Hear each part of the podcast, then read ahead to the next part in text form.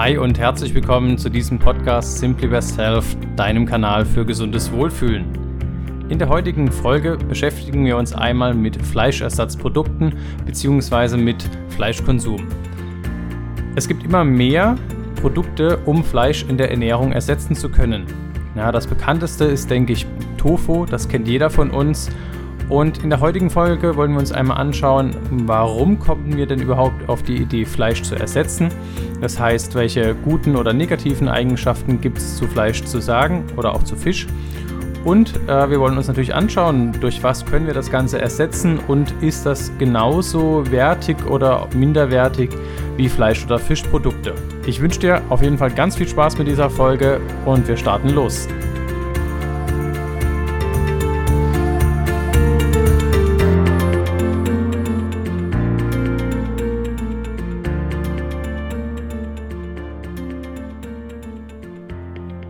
Anfang des 20. Jahrhunderts wäre wahrscheinlich kaum jemand auf die Idee gekommen, oh, wir müssen unseren hohen Fleischkonsum durch irgendwas anderes ersetzen. Damals war es nämlich so, dass Fleisch einfach eine teure und seltene Angelegenheit war. In einer normalen Familie gab es meistens ta tatsächlich nur am Wochenende und meistens das auch nur am Sonntag eben Fleisch als Sonntagsbraten. Und dementsprechend in dieser Menge oder Häufigkeit, da kam keiner auf die Idee, dass Fleisch eben ein Problem sein könnte. Doch in der heutigen Zeit, ähm, jeder, der in den Supermarkt geht, sieht, dass Fleisch zum Teil extrem billig ist, zumindest hier in Deutschland. Wenn ich in den Urlaub gehe, wie zum Beispiel nach Italien oder nach Frankreich, bin ich teilweise, muss ich mich immer erstmal umgewöhnen, weil dort einfach die Fleischprodukte und Wurstprodukte viel, viel teurer sind ähm, als hier in Deutschland. Ja, dementsprechend ist dort Obst und Gemüse, zumindest nach meinem Empfinden, deutlich günstiger. Also, aber wir, wir, leben in Deutschland und in Deutschland sind Fleischprodukte generell recht günstig. Ja, teilweise sieht man dann irgendwelche Angebote von Schweinefleisch irgendwie fünf Euro das Kilo. Das ist echt pervers. Da kann nicht mehr viel im Fleisch drin sein. Aber auf jeden Fall haben wir durch unsere Ernährung und auch durch die Kantinen und alles, wir haben ständig Fleischangebot und Fleisch ist günstig und den meisten schmeckt es auch. Jetzt ist es aber so, wir essen regelmäßig unser Fleisch, aber irgendwie hast du davon schon mal gehört, dass Fleisch irgendwie ungesund sein soll. Das hängt an mehreren Gründen. Ähm, zum einen kann es sein, dass Fleisch zu Harnsäure umgebaut wird und Harnsäure in deinem Körper sich anreichert und daraus Gicht entstehen kann. Und zum anderen soll sich bei einem hohen Verzehr von rotem Fleisch und Wurst zum Beispiel dein Risiko für Dickdarmkrebs erhöhen. Zum anderen machen wir uns in unserer modernen Gesellschaft immer mehr Gedanken, was ich auch prinzipiell für gut finde, ähm, über die Ethik. Das heißt, dürfen wir Tiere überhaupt töten und dann essen?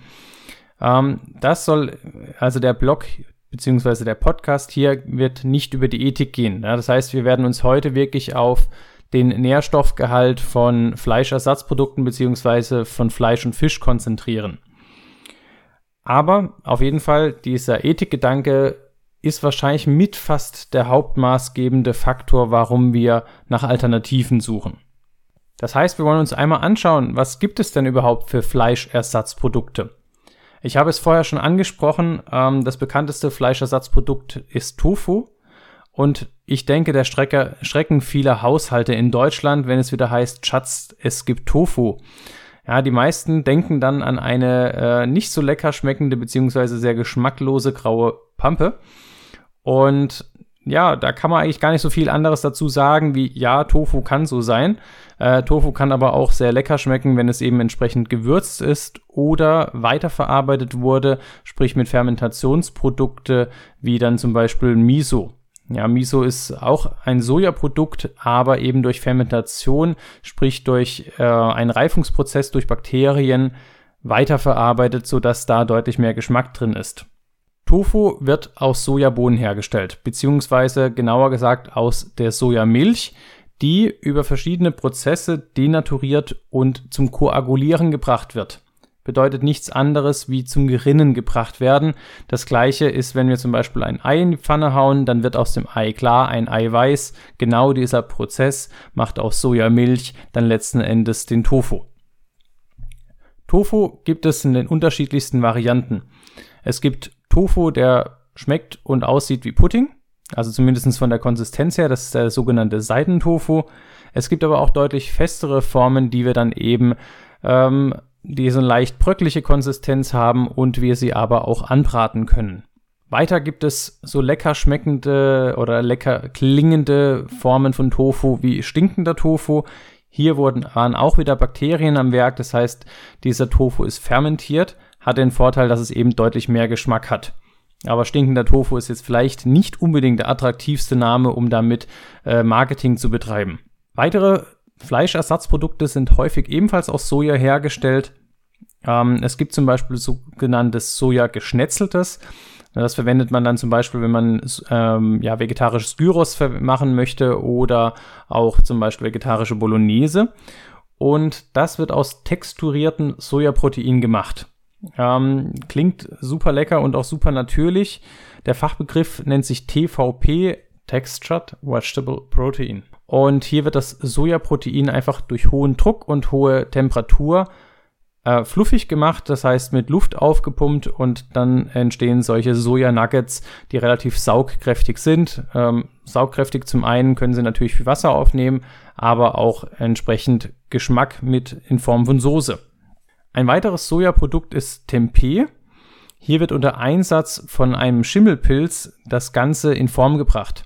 Das heißt, dieser Schimmelpilz wächst in einer Fadenform und dieser Faden wächst zwischen die Sojaproteine und bindet sozusagen das Ganze zusammen. Also der schnürt richtig ein Paket. Ähm, immer wenn Bakterien oder Pilze am Werk sind bei der Lebensmittelveredelung, kriegen die meistens auch ein bisschen einen anderen Geschmack ja, häufig ein bisschen würzigeren Geschmack und so ist es bei Tempeh auch. Das hat meistens so einen nussig-pilzigen Geschmack. Ein weiteres noch recht bekanntes Fleischersatzprodukt ist Seitan. Seitan wird aus Weizengluten hergestellt. Ja, Gluten ist der Eiweißkleber im Weizen, der auch dazu dient, dass wenn wir Weizen ein Brötchen machen aus Weizenmehl, dass es eben so gut verformbar ist oder wenn wir dem Pizzabäcker zuschauen, dass der ähm, die Pizza eben auf seinem Finger so kreisen lassen kann und die immer länger wird. Diese Elastizität und Klebrigkeit, dafür ist Gluten verantwortlich. Und äh, Seitan besteht eben zu 100% aus diesem Weizengluten. Ich denke, du hast es auf jeden Fall schon gehört. Viele Menschen vertragen Gluten nicht besonders gut. Daher ist es natürlich auch bei diesem Produkt so, wenn du Gluten nicht vertragen solltest, ist das wahrscheinlich nicht das richtige Produkt für dich. Jetzt habe ich weitergeschaut. Das waren so die Produkte, die ich jetzt spontan gekannt habe als Fleischersatz. Es gibt mittlerweile aber auch einen Fleischersatz aus Lupinenmehl. Lupinenmehl oder Lupinen sind Bohnen hier aus der Region. Ähm, das ist die sogenannte Wolfsbohne und gehört wie Bohnen, Erbsen zu der Familie der Hülsenfrüchte. Lupine haben insgesamt ein recht hochwertiges Eiweiß. Da werde ich gleich auf jeden Fall noch näher darauf eingehen, was bedeutet hochwertig. Ähm, unser Körper braucht acht essentielle Aminosäuren. Aminosäuren sind ja die Bausteine, aus denen wir unsere Proteine, Eiweiße, Enzyme, Muskeln, alles aufbauen. Und es gibt acht davon, die wir eben aus der Nahrung aufnehmen müssen, die wir nicht selber bilden können. Und alle acht sind in diesen Lupinen enthalten. Allerdings ist es bei den Lupinen so, auch wenn wir alle Bausteine haben, ähm, ist die biologische Wertigkeit für unseren Körper nicht so gut wie jetzt zum Beispiel bei Soja oder wenn wir ein Ei essen.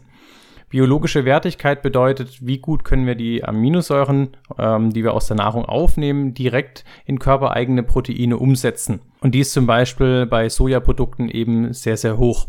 Generell ist es bei der biologischen Wertigkeit so, dass wenn wir verschiedene Produkte kombinieren, wie zum Beispiel Ei und Kartoffel oder Soja und Kartoffel, erhöht sich unsere biologische Wertigkeit deutlich. Ja, also die biologische Wertigkeit von Ei zum Beispiel ist als 100% angegeben und wenn wir jetzt Ei und Kartoffel kombinieren, dann kommen wir sogar für eine Wertigkeit von über 130 Prozent. Also diese Kombination, dass wir verschiedene Sachen zusammen essen, ist definitiv sinnvoll, egal wie wir uns ernähren, ähm, ob vegan, vegetarisch oder normal, also mit Fleisch- und Fischprodukten, sollten wir auf jeden Fall verschiedene Produkte kombinieren. Wenn wir uns jetzt die verschiedenen Grundsubstanzen anschauen, aus denen eben die genannten Fleischersatzprodukte hergestellt werden, das wäre zum einen Soja. Hier fehlen häufig oder beziehungsweise nicht in großen Mengen vorhanden schwefelhaltige Aminosäuren wie Methionin und Cystein. Bei Getreideprodukten, ähm, zum Beispiel aus dem Weizen, da ist relativ wenig Lysin drin und beim Mais ist es relativ wenig Tryptophan. Wenn wir uns jetzt zum Beispiel den Seitan anschauen, der aus Weizen hergestellt wird, da haben wir dann dementsprechend wenig Lysin und dementsprechend sollte man das auf jeden Fall, wenn man sich für so eine Art der Ernährung entscheidet, das eben halt mit anderen Produkten wie Bohnen oder Kichererbsen zum Beispiel kombinieren. Weitere Produkte, die als Fleischersatz angegeben werden, sind dann ähm, pflanzlicher Natur wie Knollensellerie, Austernpilze, Shiitake-Pilze, Steinpilze oder auch ähm, jetzt zum Beispiel aus dem asiatischen Raum die Jack, äh, Jackfrucht. Und ja, aber das sind für mich nicht wirklich Fleischersatzprodukte. Weil beim Fleischersatz geht es ja auch unter anderem darum, dass wir uns eben das Protein, was im Fleisch und im Fisch enthalten ist, eben durch ein pflanzliches Lebensmittel ersetzen. Und wenn wir uns da jetzt zum Beispiel Austernpilze anschauen, die haben zum Beispiel 2,4 Gramm Eiweiß pro 100 Gramm, Sellerie 1,6 und im Vergleich Soja hat zum Beispiel 36 Gramm Eiweiß pro 100 Gramm. Dementsprechend ähm, wird das, werden Austernpilze, Sellerie als Fleischersatzprodukte genannt, weil sie von der Konsistenz her Fleisch entsprechen sollen. Das finde ich ist auch eigentlich nicht so, also bei Sellerie finde ich nicht, dass es irgendwie sich fleischig anfühlt, ähm, aber sie ersetzen vor allem halt auch nicht die Proteine. Und auch eine Geschichte von meiner Seite aus. Wir haben ähm, mal Vitelle Tonato mit Sellerie gemacht. Vitelle Tonato ist ja eigentlich so dünn geschnittenes Kalbsfleisch mit einer Thunfisch-Kapernsoße. Äh, also normalerweise liebe ich das sehr, sehr. Aber äh, ja, mit Sellerie haben wir den Sellerie genommen, roh in dünne Scheiben geschnitten und ähm, auch diese Thunfischsoße darüber gemacht. Ich glaube, der Gedanke war einfach, wir wollen es ausprobieren und eben halt auch ein bisschen Fleisch sparen. Und ich kann euch sagen, oder ich kann dir sagen, das ist äh, ja, also eine Selleriescheibe geht. Äh, bei drei, vier wird's dann eklig und äh, bei einer halben Sellerieknolle, sind ja meistens relativ groß, das wird schon richtig ekelhaft. Äh, zumindest war das meine Meinung. Ähm, du kannst mir gerne deine Meinung auf Instagram dalassen. Was sind deine Erfahrungen hier bei mit Fleischersatzprodukten? Generell ist es natürlich jetzt auch interessant, ähm, können wir denn mit diesen Fleischersatzprodukten Fleisch auch hinsichtlich, also nicht nur der Proteinqualität, sondern auch der Nährstoffqualität ersetzen? Und da habe ich mal ein bisschen äh, rumgesucht, wo es am meisten Probleme gibt ähm, in der veganen Ernährung zum Beispiel. Ja, vegan ist ja das, wenn man dann wirklich gar keine tierischen Produkte mehr zu sich nimmt. Und da zeigt sich natürlich der Nährstoffmangel am ehesten. Und was ich da gefunden habe, der kritischste Nährstoff ist definitiv Vitamin B12. Vitamin B12 ähm, gibt es mehr oder weniger fast ausschließlich nur in tierischen Produkten und dementsprechend ist die offizielle Empfehlung, wenn man sich vegan ernährt, tatsächlich Vitamin B12 auch zu substituieren als Nahrungsergänzungsmittel. Weitere Probleme können zum Beispiel entstehen bei Eisen. Ähm, das, es gibt einen Unterschied, ob wir Eisen aus tierischen Produkten zu uns nehmen oder aus pflanzlichen Produkten. Ähm, das aus pflanzlichen Produkten ist uns einfach unähnlicher und kann damit schlechter verwertet werden. Dementsprechend, wenn wir jetzt eisenhaltige pflanzliche Lebensmittel zu uns nehmen, müssen wir davon einfach deutlich mehr zu uns nehmen, als wir es durch ein tierisches äh, Produkt dann auch hätten verwenden, also aufnehmen müssen.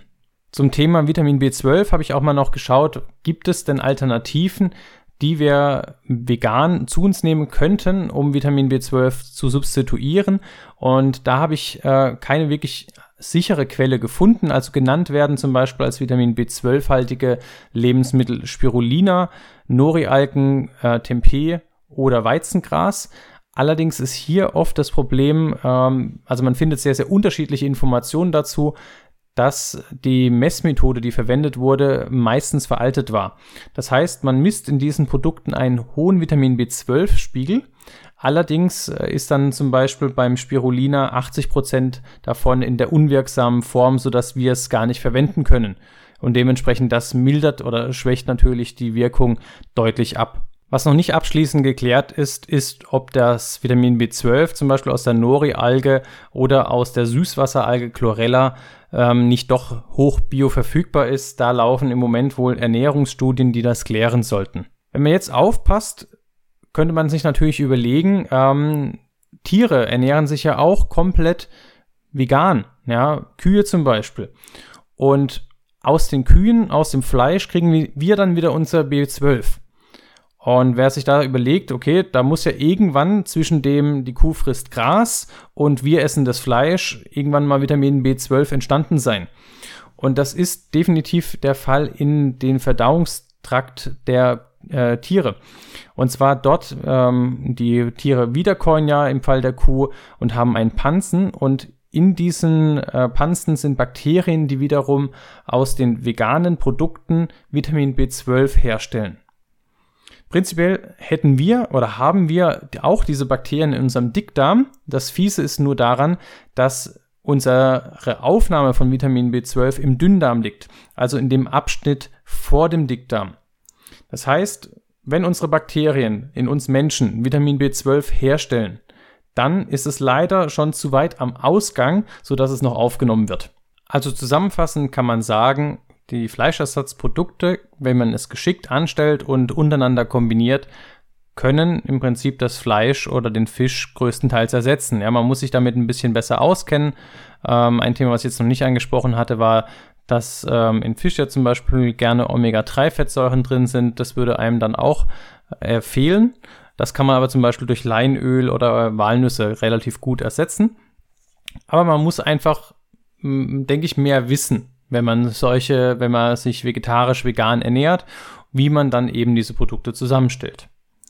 So viel zum Thema, wie gut kann man Fleisch ersetzen.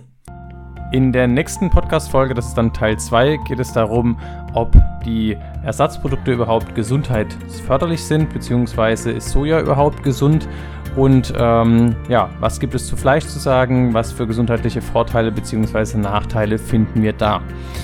Ich bin auf jeden Fall sehr gespannt auf deine Kommentare. Diese kannst du mir, wie schon gesagt, bei Instagram dalassen unter Simply Best Health oder unter dem YouTube-Kanal Simply Best Health.